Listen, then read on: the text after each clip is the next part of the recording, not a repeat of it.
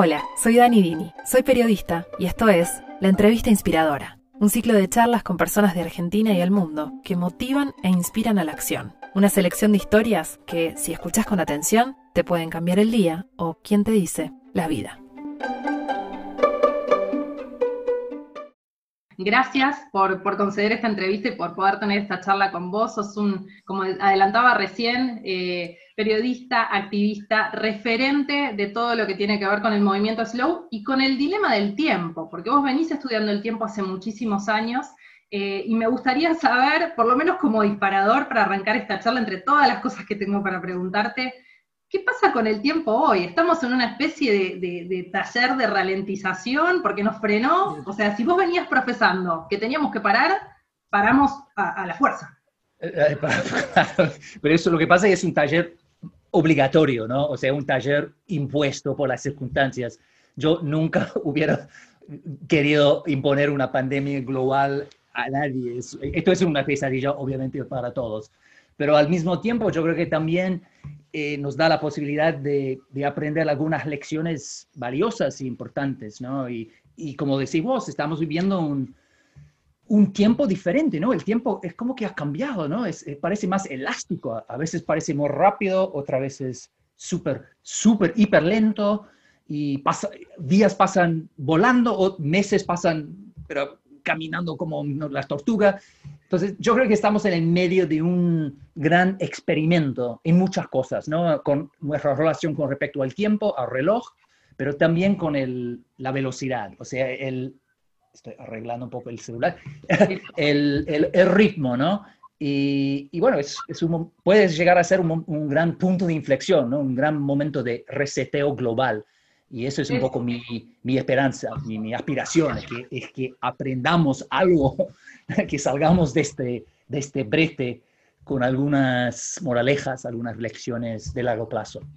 Es muy interesante escucharte, Cal, porque en estos tiempos, en estos meses que llevamos de confinamiento, en este cambio de paradigma global, porque esto es la primera vez en la historia que nos atraviesa a todo el mundo en conjunto, ¿no? Vengo escuchando y leyendo muchísimas cosas, pero hay pocas voces eh, optimistas, ¿no? Optimistas y, que le puedan poner un poco de luz a, esto. Y la tuya, que es una voz súper experimentada y que eh, todo tu estudio del tiempo viene desde muchísimo antes, de años antes de, la pandemia, es una de las que le pone luz, ¿no? Entonces, eh, entre, entre todas las cosas que releía y veía, todos los videos y conferencias tuyas que son sumamente inspiradoras y que creo yo cobran todavía más relevancia hoy día, encontraba una frase en la que vos decís que en momentos de cambios súper rápidos necesitamos de pensamiento lento y que eso nos ayuda a gestionar mejor el cambio rápido que es un poco en lo que estamos hoy. ¿Esto es así? ¿Cómo, cómo podemos hacer para adaptarnos mejor a este cimbronazo, a este cambio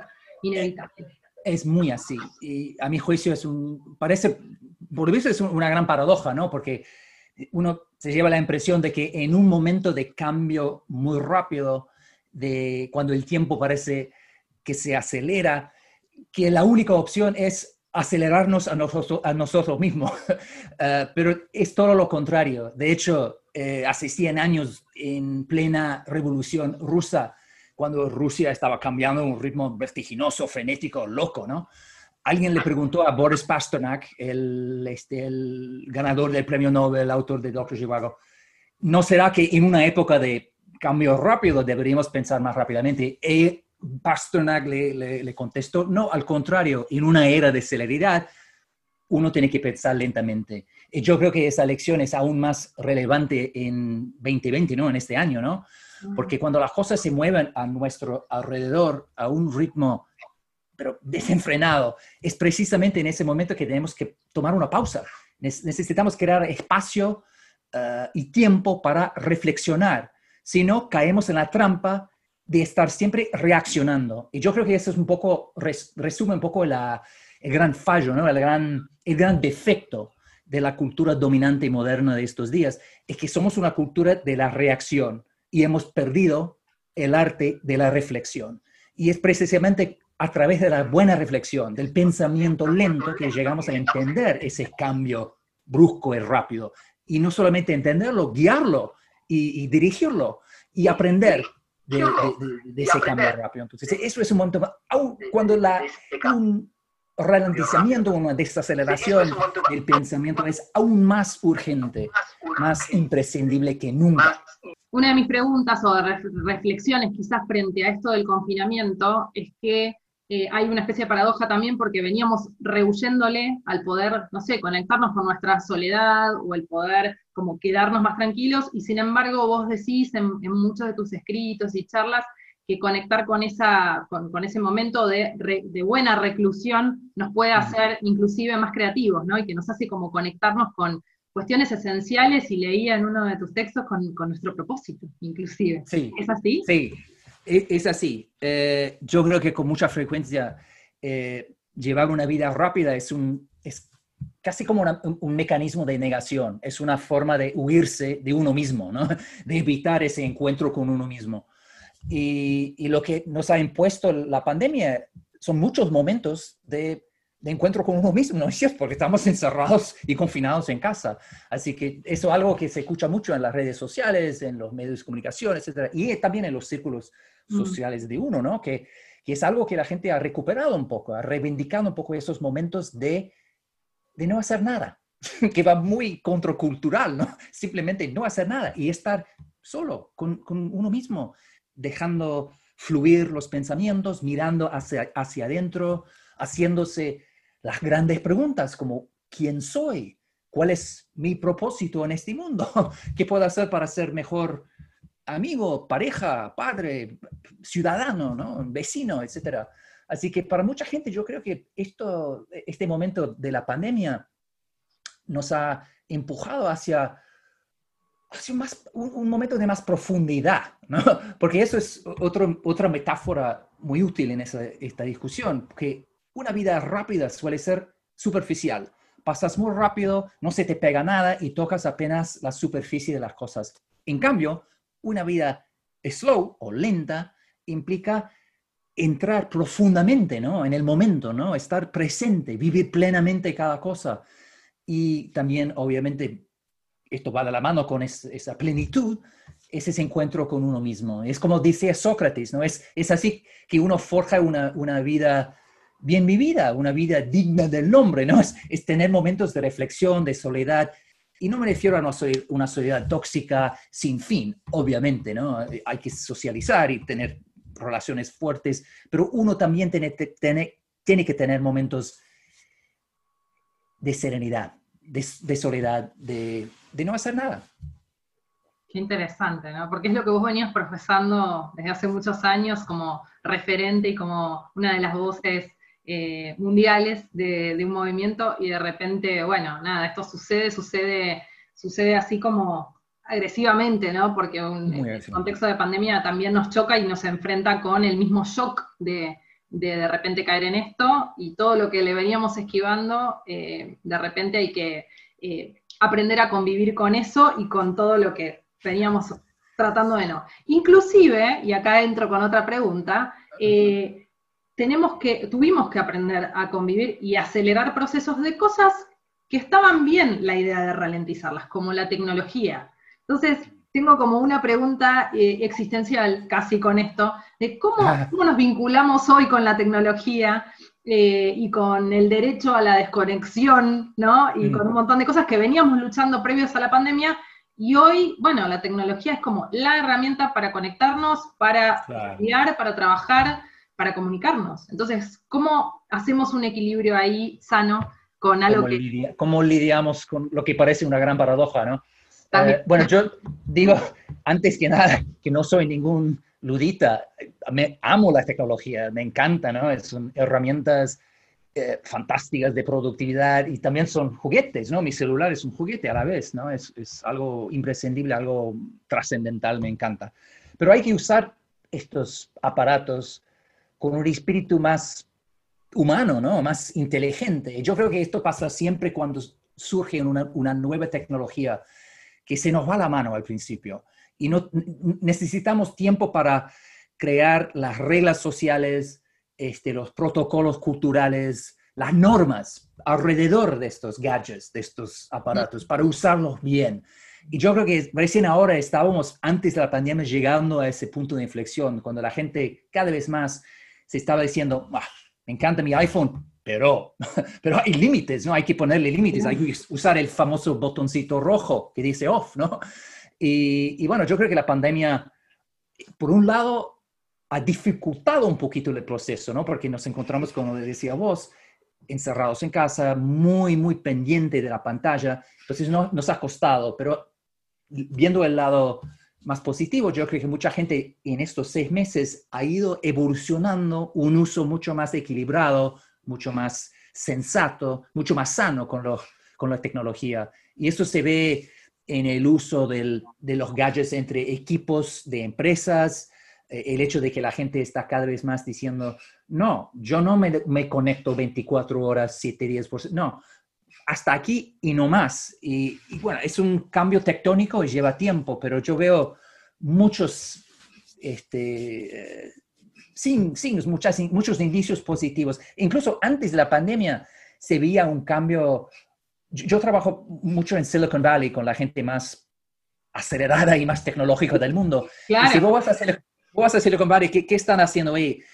Están reinventando su uso de, de, la tecnología. Por ejemplo, los padres que trabajan en las grandes empresas tecnológicas como este, Microsoft, Apple, no les están dando iPads y tabletas y teléfonos celulares a sus hijos hasta el último momento, ¿no? Les están dando tiempo para jugar libremente fuera, ¿no? Mandándole a colegios que no usan pantallas en las aulas.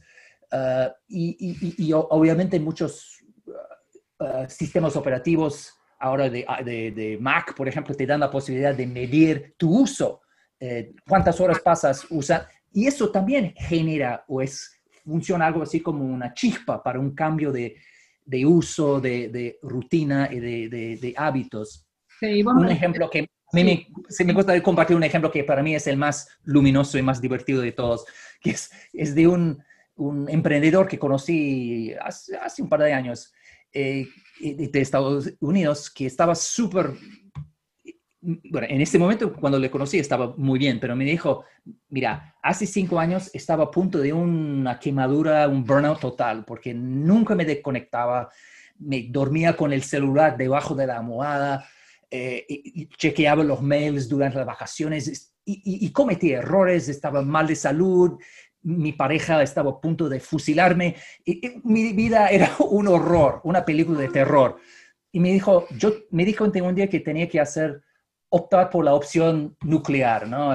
Un, cambio brutal. Entonces empezó a, dejar de usar y, mirar los, su buzón de entrada durante sus vacaciones durante tres, cuatro días, porque era, es, un tipo estadounidense y tiene vacaciones muy cortitas. Eh, pero cuatro días. Y lo que hacía y lo que sigue haciendo es que cada vez que se va de vacaciones, manda una respuesta electrónica automática a todos los que le mande un mail durante sus vacaciones, diciéndole a la gente, gracias por su mensaje, estoy de vacaciones hasta el miércoles y no voy a mirar mi buzón de entrada hasta, el, hasta volver y luego le contesto el jueves lo antes posible. Pero si su mail es realmente urgente, por favor, que vuelva a escribirme, mandármelo otra vez, pero a otra dirección. Y pone como la segunda dirección, arruina mis vacaciones, arroba yahoo.com. ¿Sabe lo que me, dijo? En cinco años, nadie, nadie me ha escrito ese mail. En cinco años me he transformado la vida, ¿no? Porque no he perdido ninguna oportunidad de trabajo, no he jodido a ningún cliente ni nada, y tengo más salud, me llevo mejor con mi esposa y, mi, empresa está pegando un salto impresionante, ¿no? No hace falta que todos hagamos algo idéntico, ¿no? Pero es, es una señal, ¿no? Es un indicio de que hay límites y nadie es tan importante que no pueda nunca, nunca desconectarse. Eso es un gran mito de hoy, ¿no? Que el mundo va a terminar si apagamos el celular. No, el mundo se ilumina cuando apagas el celular, porque tú estás presente en el mundo en lugar de estar con la cabeza en varios mundos al mismo tiempo. Esto del creer que somos imprescindibles, ¿no? Es, está tan de moda eh, y lo tenemos tan en conciencia en lugar de tener en conciencia esto, por tomar una distancia nos hace entender la dimensión de lo, este, finitos que somos, eh, porque es así y que nadie es eh, imprescindible. Carl, como, como, gran estudioso eh, del concepto del tiempo, porque hablamos de lentitud, hablamos en un ratito, tengo algunas preguntas para hablarte acerca de la juventud y de la vejez, que estuvo otro poco de estudio, pero en definitiva todo nos, nos, nos remite al tiempo. Entonces me gustaría saber un poco desde que vos empezás a profundizar en esto, o sea, cómo, cómo como historia de la humanidad, cómo llegamos a esto, a este momento de la historia, a eclosionar frente al uso del tiempo. Mm. Bueno, yo creo que un primer paso hacia ese momento de hoy, ¿no? Ha sido cuando el ser humano ha empezado a medir el tiempo, a contar los segundos, bueno, primero las horas, y luego pasamos a los minutos, segundos, microsegundos, milisegundos, etc. Y e, e, eso genera un cambio como psicológico, ¿no? Con el, en la relación que tenemos con el tiempo. Ni bien empezamos a contar el tiempo, a mirarlo, es como, es como revertir la tortilla, ¿no? El tiempo no empieza a medirnos a nosotros mismos. Entonces, fíjate que en, en la época medieval, cuando instalaron los primeros relojes públicos en la plaza mayor ¿no? de los pueblos eh, europeos, eh, cambió la cultura de, los pueblos. La gente empezó a, correr, a, preocuparse por llegar tarde. Eh, la idea de la, puntualidad se impuso, ¿no? Y la gente empezó a, cortar sus días en, bloques, ¿no? y, y cuando llegamos a ese punto de tener una relación tan eh, mecanista, ¿no? mecánica ¿no? con el tiempo, perdemos esa, esa fluidez, esa humanidad. Y yo creo que uno de los conceptos básicos de, los, de las enseñanzas principales del movimiento slow es la de recuperar una relación mucho más fluida, mucho más natural, mucho más suelta ¿no? con el tiempo. O sea, un cambio que yo he hecho en mi vida es, he dejado de usar reloj. O sea, llevaba siempre un reloj en el, en, el cuerpo, en algún lado, en el brazo, y lo miraba siempre. Y me, me cambiaba un poco mi, no sé, mi, mi, espíritu en ese momento. Y hice un experimento de una semana. Me dije, yo voy a, a, tratar de sobrevivir una semana sin reloj. Y cuando terminó la semana, me dije, no vuelvo más a eso. Y, y sigo siendo, bueno, vivo en Londres, capital mundial de la puntualidad británica, ¿no es cierto? Y sigo, sigo siendo muy puntual pero sin esa angustia, ¿no? Que sentía antes, esa angustia temporal. Tengo una sensación más, una relación mucho más, sé, como más informal, no sé si es la palabra, más, más natural con el tiempo. Y miro el reloj realmente cuando es importante mirarlo, el resto del tiempo no lo miro. Y es por eso, por ejemplo, que los casinos, no tienen relojes públicos, porque quieren que la gente se olvide del tiempo para que pase más tiempo perdiendo plata en, en y, póker. Y, nosotros, yo creo que nosotros podemos tomar esa idea, esa astucia para mejorar nuestras propias vidas, ¿no? Ah, es, interesante. Recuperar la autonomía uh, temporal. Totalmente, totalmente. Dicen que el dilema del tiempo no es el tiempo en sí mismo o que el tiempo es escaso, sino que es una cuestión de elecciones, ¿no? ¿Qué elegimos hacer con nuestro tiempo? También hay, un proverbio, creo que es un proverbio africano, un dicho africano de, de, los viejos tiempos, que los africanos solían decirle a los europeos, ustedes tienen los relojes, nosotros tenemos el tiempo. Y yo creo que eso, eso va un poco por, pasa un poco por ese ese matiz, ¿no? Esa, esa, Va por entenderlo desde juego, juego filosófico de palabras. Interesante. otra de las cosas que, que me, me, quedé como, eh, como muy maravillada desde tu concepción cuando vos decís, hablamos de lentitud, pero en realidad de lo que en verdad estamos hablando es de encontrar el tiempo justo la velocidad justa, ¿no? Que a veces es, que estar rápido a veces está bien y otras veces también, pero se trata, ¿qué sería la velocidad justa, Carl? Bueno, para mí la velocidad justa significa hacer las cosas con, calma, mm. con cariño, con calidad, eh, significa estar presente, vivir ese, cada momento plenamente, eh, es privilegiar la calidad de la cantidad. Y eso va muy en contra de la cultura de hoy, ¿no? Que nos, bombardea constantemente con el mensaje de que tenemos que hacer más y más cosas en menos y menos tiempo. Y si no llegamos a hacerlas, bueno, toca un poco de multitasking, ¿no? Entonces es como que caemos en ese círculo vicioso de siempre tratando de conseguir más y más en menos y menos tiempo. Slow, con la S mayúscula, slow como lentitud en ese sentido más global, ¿no? Es, significa como vos decís, eh, buscar el, lo que los músicos llaman el tiempo justo, ¿no? El tiempo justo para cada momento. y otro factor, otra variable, digamos, en la ecuación es que el tiempo justo no es universal, o sea, no hay receta para todos, ¿no? Lo que es rápido para mí puede ser muy lento para vos, y lo que es súper lento para ti puede ser un poco rápido, pero depende de cada uno. Cada uno lleva, tenemos por dentro un, ¿cómo se llama? Un metrónomo personal y hay que hacerle caso y honrarlo eh, para vivir y buscar ese ritmo. Y la gente me pregunta siempre, ¿cómo voy a saber que, que, estoy viviendo al ritmo justo? Es de esas cosas que tú ya sabes, ya simplemente lo sabes. Es como cuando sabes que estás ah, caminando a tu ritmo, es, te olvidas, es como que estás en la zona, estás presente, no está, eh, deja de ser un esfuerzo, es un, es un acto muy fluido, muy natural. Y pasa lo mismo con, ya sabes cuando estás lleno, ¿no? Has comido suficientemente en general, ¿no? No hace falta que midas tu, bueno, hay mucha gente lo hace, pero a mi juicio no hace falta que midas o que lo pongas en el, el coso para, para saber el peso, ¿no? Ya, si escuchas, le escuchas al cuerpo, ¿no? E, el cuerpo en general tiene la, la respuesta. Y otro indicio de que estás viviendo al ritmo justo es el recuerdo, porque como decía, este, ¿cómo se llama? Milan Kundera, el gran novelista checa, hay un vínculo muy íntimo entre la lentitud y la memoria, o el recuerdo, el recordar, ¿no? Porque si pasas por la vida volando, no se te pega nada. Y yo creo que mucha gente tiene esa sensación, reconoce esa situación, que llegas al a fin de mes o fin de año y te tumbas en la cama, miras hacia atrás y no te acuerdas de nada.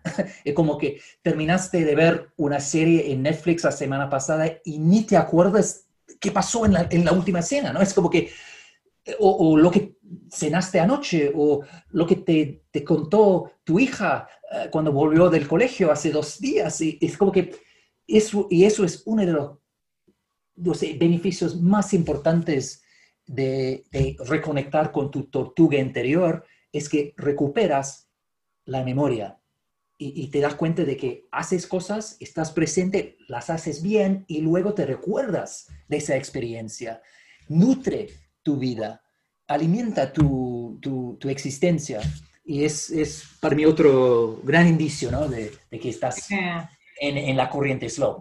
Qué fuerte, qué fuerte, y me quedo con esta frase, esto del honrar el propio ritmo, porque es cierto, en definitiva, el, el, tempo correcto está dentro nuestro, pero si estamos demasiado apurados, eh, no podemos conectar con eso para escucharnos, ¿no? Y creemos que, que un reloj digital nos puede orientar. Y recién decías algo que quiero preguntarte, mencionaste una palabra que fue el multitasking y yo ahí le sumo el, procrastinar, que son como dos de las palabras de, estos, de, de esta época, ¿no? Que creemos que podemos estar en todos lados y a la vez también el tiempo lo, perdemos en redes sociales, en navegando en internet, en qué sé yo, en qué, en qué se pierde, pero se pierde. Y me gustaría saber si en contraposición de, de esos grandes enemigos de estos tiempos, eh, está, qué, es lo que hay o qué herramientas están para traernos a este presente, a este aquí y ahora, donde podemos vivir eh, de esta forma más slow. Si el, no sé, por ejemplo, el mindfulness, mindfulness o la meditación son parte, o qué dirías vos que puede combatir eso. Sin ninguna duda, el mindfulness o la meditación, estas son cosas que van de la mano con la revolución slow, sin ninguna duda, ¿no? sin ninguna. De hecho, son, es como la, filosofía slow en acción, ¿no? O, es, es, una de las herramientas básicas, ¿no? Para reconectar con la tortuga interior, es ralentizar el cuerpo, ralentizar la respiración, ¿no? Es un, es un, punto de partida, ¿no? Es como un punto de lanzamiento. Así que, ah, sí, yo, yo practico uh, una suerte de, una mezcla de mindfulness, meditación y mucha gente que se lanza a este cambio en su vida para buscar el ritmo adecuado para, para, para ellos, etc., pasa por alguna forma de, de meditación, de mindfulness. Y puede ser algo muy sencillo, no hace falta que te, que te conviertas en el Dalai Lama y que, que te mudes a un, a un a ser monje budista y que pases horas y horas meditando. Esa es una forma de lentitud, no es la que conviene a todos o a muchos. ¿no?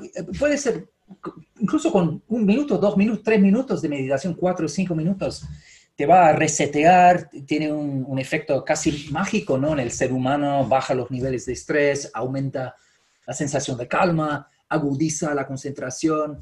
Y, y esto también nos lleva a lo que yo llamo la deliciosa paradoja de la lentitud, que eh, han hecho estudios que demuestran que los que meditan, practican este, meditación durante un tiempo, empiezan a, a cambiar la estructura del cerebro, o sea, aumentan la densidad del córtex eh, cerebral.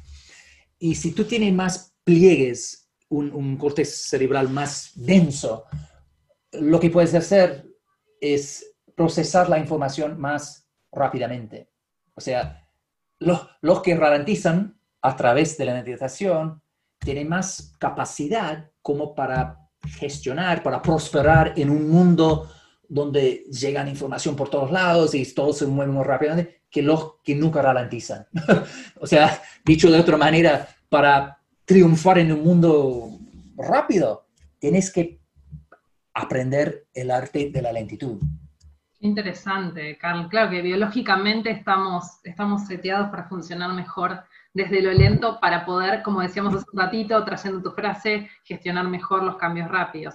Y en esa línea me gustaría preguntarte qué crees respecto a que eh, el, el, fenómeno, este, este, mm, desastre en realidad eh, de, de, la pandemia, aceleró cosas que creíamos que iban a tardar muchos años en, en darse, entre ellas profundizó el tema del teletrabajo y la educación, que en muchos casos, especialmente, no solamente en la, en la, educación primaria y secundaria, sino en la universitaria, se creía que iba a tardar mucho tiempo en poder, yo no sé, estudiar estando en Buenos Aires, en una universidad en, en Inglaterra, o no, como generó cosas eh, eh, que, que, nos conectan más. Entonces, ¿cómo crees que, que, que eso va a impactar? Eh, ¿O cómo impacta eso hoy que haya sido tan rápido ese, ese cambio? ¿Podremos adaptarnos? ¿Estamos como respondiendo a lo que es como se puede? ¿O Ojalá. es necesario que se acelerara algo como esto? Ojalá. Bueno, yo, yo no soy oráculo y no tengo bola de cristal, así que no te puedo decir en ciencia cierta cómo vas, vamos a salir de esto, ¿no? Pero tengo la sensación de que estamos aprendiendo cosas y disfrutando de cosas inesperadas que no vamos a, a, a, querer ceder después, cuando termine la pandemia. Y lo que ha hecho la pandemia es que, por un lado, nos, uh, como decía vos, nos ha demostrado de que algunas cosas se pueden hacer virtualmente que ni nos imaginábamos, pero al mismo tiempo ha subrayado el límite que tiene el virtual.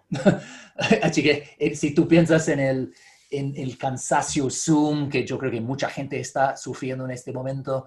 Uh, obviamente hay un punto intermedio que hay, hay que buscar. Por por, por el, lado del cambio, yo creo que es inter, interesantísimo que mucha gente ahora se está, eh, les está diciendo también a sus, emplea, a sus empleadores, a sus jefes, yo no, no, no, no hace falta que yo esté en la oficina cinco días a la semana. Puedo estar dos o tres y yo seré más productivo, más creativo, ser un mejor empleado si me dejas más libertad. Y eso es algo que mucha gente, y no todos, porque no hay, todos estamos experimentando una pandemia única, ¿no? no es, es, la misma tormenta, pero todos estamos en barcos diferentes, ¿no? Y, y pero mucha gente está, eh, ha, ha, aprendido algo muy potente, ¿no? Que es que si tú le das al empleado más libertad, más control sobre sus tiempos, ese empleado va a rendir más. O sea, esto es algo que venía de, antes de la pandemia, que los expertos en productividad decían, lo que tenemos que hacer en el futuro es aprovechar la tecnología para poder trabajar, hacer trabajo telero, remoto, etcétera, pero para darle más libertad al empleado, para de decirle, mira, este es el proyecto, esto es lo que queremos lograr y este es el deadline.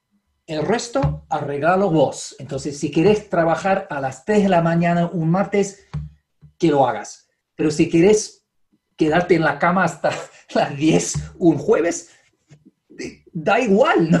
Lo que importa es el producto final. Tú mides a la gente por el producto final, no por las horas que pasa pegada a la, a la pantalla o, o sí, Claro, una silla, exacto, exacto. Y, y, y, obviamente estos son, son cambios sísmicos y no, no, no se van a dar o plasmar de la noche a la mañana, pero hemos vivido ya seis meses de este cambio y creo que algunas cosas ya calaron hondo y la gente no va a querer ceder estos, eh, eh, eh, el terreno ganado.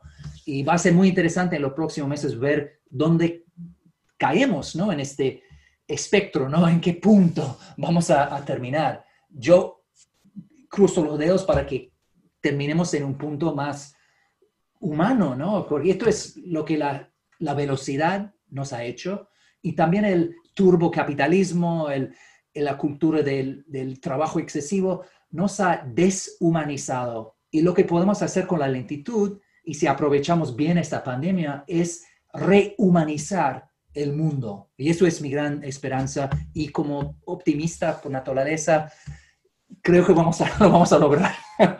Qué lindo, qué lindo escucharte. Y sí, me quedo con algo. Decías que también el hecho de estar tanto conectados a Zoom, por el motivo que sea, por estudio, por trabajo, también subraya o pone en evidencia que también lo, o sea, que hay límites para lo digital y que también tenemos que cuidar eso, ¿no? Que, este, que hay muchas cosas que las podemos hacer remotas y que hay otras eh, que como seres humanos no, eh, no, no mm. tienen reemplazo. Y, otro, puedo agregar otro, otro ejemplo de que, que, cae un poco en el mismo, el, el mismo eh, tema. Es el, el impacto que ha tenido la pandemia en Tinder, ¿no? No sé si lo has notado, es que obviamente durante, sobre todo durante el confinamiento, la gente no podía encontrarse físicamente, ¿no? En el mundo, pero siguieron teniendo encuentros virtuales, etcétera. Y muchas mujeres, ¿sabes lo que han dicho? Esto ha sido genial, ¿no? Porque los hombres no pueden saltar a la cama, no te pueden empujar a un encuentro carnal de la noche a mañana o en dos horas. Tienen que escucharte, tienen que conversar, tiene que seducir, ¿no? Todas esas cosas que requieren de lentitud que hemos tirado por el borde en la cultura de los hookups instantáneos, que yo creo que tanto los hombres y las mujeres pagan un precio si esto pasa a ser el paradigma del, de la conexión romántica, pero yo creo que en general las mujeres tienen más pierden más, ¿no? Y, porque por su propia naturaleza entienden la mujer que la lentitud, bueno, en la cama, ¿no? Y en las relaciones eh, de, seducción y todas esas cosas. Entonces ha sido muy interesante ver a mujeres de todas las edades diciendo, mira vos, nunca me hubiera imaginado este, esta ventaja de la pandemia, pero estoy disfrutando de Tinder como nunca, ¿no? Porque hablamos, conversamos, charlamos. No, tengo que poner una mueca muy sexy y luego salir a la cama. ¿eh? Puedo hacer otros ritmos, ¿no? Más lento. Así que eso es otro cambio interesante. Vamos, a ver, vamos a ver si sigue o, no, veremos. Buen punto desde cómo nos vinculamos y, tengo acá subrayada una cita de una de las últimas entrevistas que, te hicieron acá en Argentina, em, donde justamente vos hablas eh, desde tu lugar optimista frente a esto, es que para, poder hacer grandes cambios tenemos como dos, grandes temas, ¿no? Uno el sistema y las estructuras, que son las que primero se resisten, y después el cambio individual, pero que el cambio real, decías vos, solamente se produce cuando hay una ola de cambios individuales, y que estamos en un momento eh, de tierra fértil, por lo menos todos nos estamos repreguntando cosas, ¿no? Y todos estamos cambiando forzosamente y muchos intentando aprovecharlo para tomar esa oportunidad. Pero desde ese lugar crees que es una oportunidad de cambio del mundo única también, además de que esta pandemia es única en la historia. Sí, es, no sé si es única, pero es histórica. No, capaz es única, sí, porque no, bueno, hace años, hace un siglo que no vivimos una pandemia parecida. Así que en ese sentido, sí, es, es única. Y no volverá, o, sea, ojalá no vuelva otra pandemia, ¿no? Pandemia 2.0. Ah, sí, y hay que, hay que aprovechar este momento porque eh, y yo creo que lo vamos, lo vamos a aprovechar. Al cabo de seis meses es suficiente, ¿no? Para que la gente se dé cuenta de que la, la normalidad de antes no servía. Ya teníamos muchas preocupaciones y, estaba ya sobre el tapete la necesidad de provocar un cambio revolucionario. Y se veía en la política, en la economía, en muchos sentidos. Y bueno, la, pandemia es la chispa, ¿no? Ojalá que ojalá sea la chispa para pegar ese gran salto, ¿no? Sistémico e individual. Y yo noto, detecto esa, el inicio de esa ola que decía vos de, de actos individuales, de cambios individuales. Hay, hay, que, hay que tener mucha esperanza. Yo creo que vamos a poder aprovechar ese momento para forjar un mundo, un mundo mucho, mucho mejor. Qué bueno escucharlo, Carl. Eh, y yendo a, entrando en nuestros últimos 15 minutos de, entrevista, eh, me gustaría ahondar en otro de tus grandes temas de estudio, que también se, se, desprende del, del tiempo eh, y que es el, el, corazón de tu último libro, Elogio de la Experiencia. Vos decías en un titular hace poquito, llegamos a la pandemia infectados por un virus, el del culto a la prisa y el del culto a la juventud. ¿Qué pasa con nuestra idea frente al envejecer o al ser joven?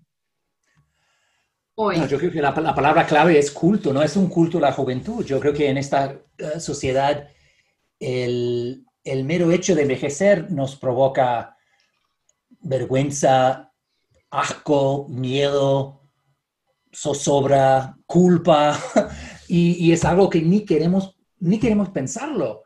y también genera mucha, mucha mentira, ¿no? Si, si vos entras en el, buscador de Google, yo miento sobre mí, la respuesta número uno que aparece no es mi peso, mi salario, ni tampoco cuánta pornografía veo. Es, ah, mi edad. El, eh, lo que yo llamo el edadismo, ¿no? Como el racismo, el sexismo, el edadismo, que tiene como en su corazón el culto a la juventud. El edadismo, la sociedad está tan empapado, estamos marinados en el edadismo.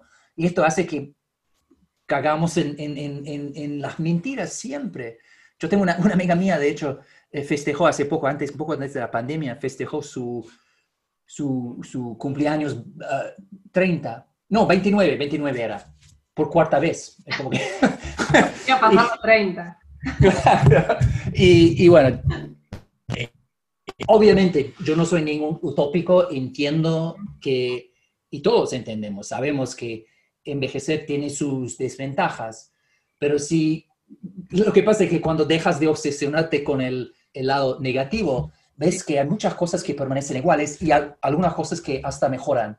Y lo que he, intentado hacer con el nuevo libro, El ojo de la experiencia, es forjar como una nueva historia, una nueva narrativa con respecto al envejecimiento, algo más es la hora de contarnos una, historia mucho más eh, matizada, más realista, más optimista sobre el envejecimiento. Eh, porque en el fondo la verdad es que cada edad tiene sus pros y sus contras, ¿no es cierto? Y, y cada edad puede ser magnífica, maravillosa, pero solo si la abrazamos, solo si abrazamos el presente sin añorar el pasado y rehuir del futuro. o solo si tiramos el edadismo por la ventana. Y eso es un poco mi nueva cruzada. después de 15 años luchando contra el culto a la, velocidad, ahora me toca luchar contra otro culto, que es, el de la juventud.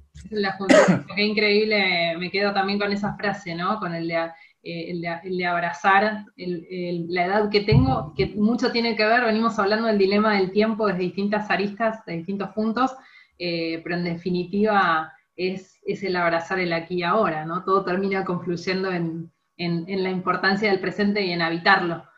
Claro. Y cuando, eh, te quitas de encima esa mochila de prejuicios del, edadismo, eh, te sientes mucho más ligero, ¿no?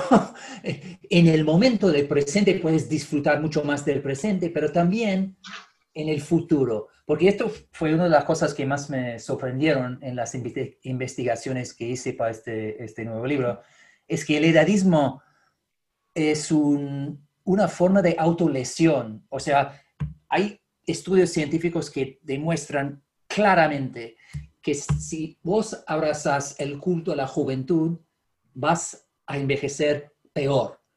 Aumentas la probabilidad de, sufrir de deterioro físico y cognitivo, de demencia, incluso de una muerte temprana. Entonces, y, entonces el, te estás haciendo mal, te estás haciendo daño eh, aceptando y promoviendo una visión edadista. Y también, y eso es otra paradoja, es que el edadismo, si, tú, si hacemos una comparación entre el racismo, el sexismo y luego de otro lado el edadismo, un racista, un supremacista blanco nunca se va a convertir en un, negro. Y un, sexista total nunca, bueno, es muy poco probable que se convierta en mujer, pero nosotros todos, si tenemos suerte, vamos a convertirnos en una versión más vieja de nosotros mismos. Entonces, si tú abras, abrazas este, el culto a la juventud, lo que estás haciendo es que te estás haciendo daño a tu futuro ser. Te estás, eh, lidiando con tu futuro ser con un prejuicio venenoso y tóxico. Así que hay muchas razones para, para decirle no al edadismo y tener una visión mucho más abierta y mucho más ah, sana del proceso de envejecer, que es la cosa en el fondo más natural del mundo. Lo estamos haciendo todos. Sí, no, es increíble, es muy escucharte porque es así. En definitiva, si tenemos suerte, vamos a lograr envejecer. Si no, bueno, la terminará antes, pero, pero es eso. El, el contrario es mucho peor, te lo aseguro, ¿no?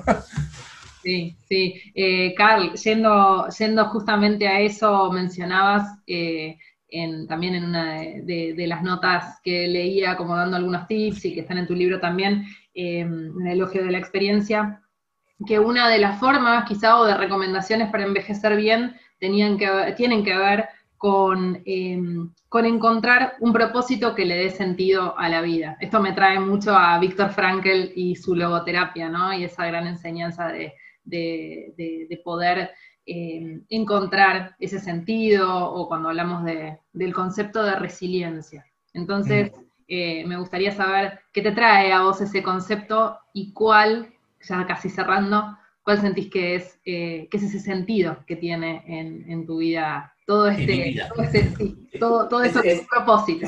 Es, un lindo punto para, para cerrarlo todo, porque yo creo que la lentitud en ese sitio va de la mano con ese esa búsqueda del sentido, del propósito, ¿no? Porque solo al ralentizar te encuentras con, contigo mismo y luego puedes identificar tu, tu camino, ¿no? Tu sendero, tu, tu sentido. Eh, como dicen los japoneses, el ikigai, ¿no? Ese sentido que te hace levantarte cada día con ganas de lanzarte al, al, mundo y, agarrar la vida por el cuello.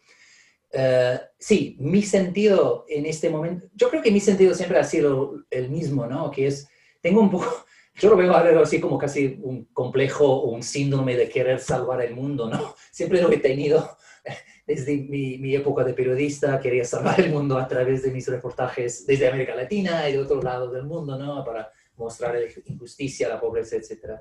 Así que eso es lo que me, es como mi motor, ¿no? Quiero dejar el mundo cada día, cuando termine el día, quiero haber dejado el mundo un pelín mejor que cuando me levanté ese mismo día. Eso es un poco lo que me, me, anima e ilumina. Qué lindo y creo que es la mejor frase para cerrar porque creo que definitivamente cuando uno te lee, te escucha y con el entusiasmo también que transmitís todo lo que transmitís, eh, que tienen que ver justamente con vivir mejor, es en definitiva eh, ayudarnos desde cada lugar individual a hacer de este mundo un lugar mejor. Así que gracias, Carl, un placer inmenso. Gracias a vos, no, un gran placer, muchas gracias.